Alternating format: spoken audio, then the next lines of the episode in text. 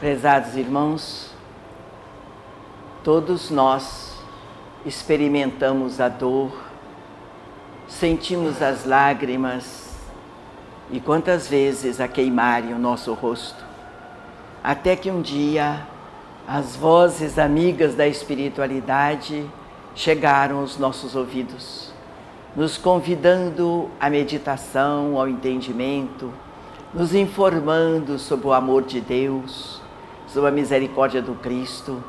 Tudo isto que nós tentamos falar e, e até lutamos para realizar é a mensagem do céu que nos trouxe a doutrina espírita.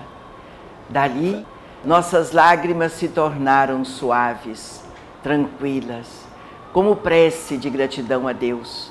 Elas se transformaram em vibração de amor, agradecendo a Deus pela responsabilidade da vida agradecendo a, as experiências da dor que nos aproxima do médico maior que é Jesus. Todos nós que aqui estamos passamos por dificuldades até conhecermos o Cristo vivo e dele recebermos as bênçãos da saúde, a começar pelo Espírito, a entender o valor do Espírito, a entender que a força e a saúde se acham no Espírito, a criação de Deus.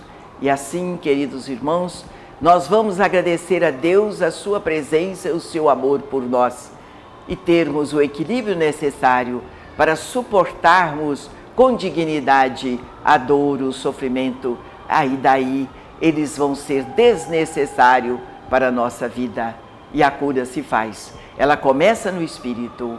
Vamos agradecer a Jesus a oportunidade da prece que a dor nos concedeu.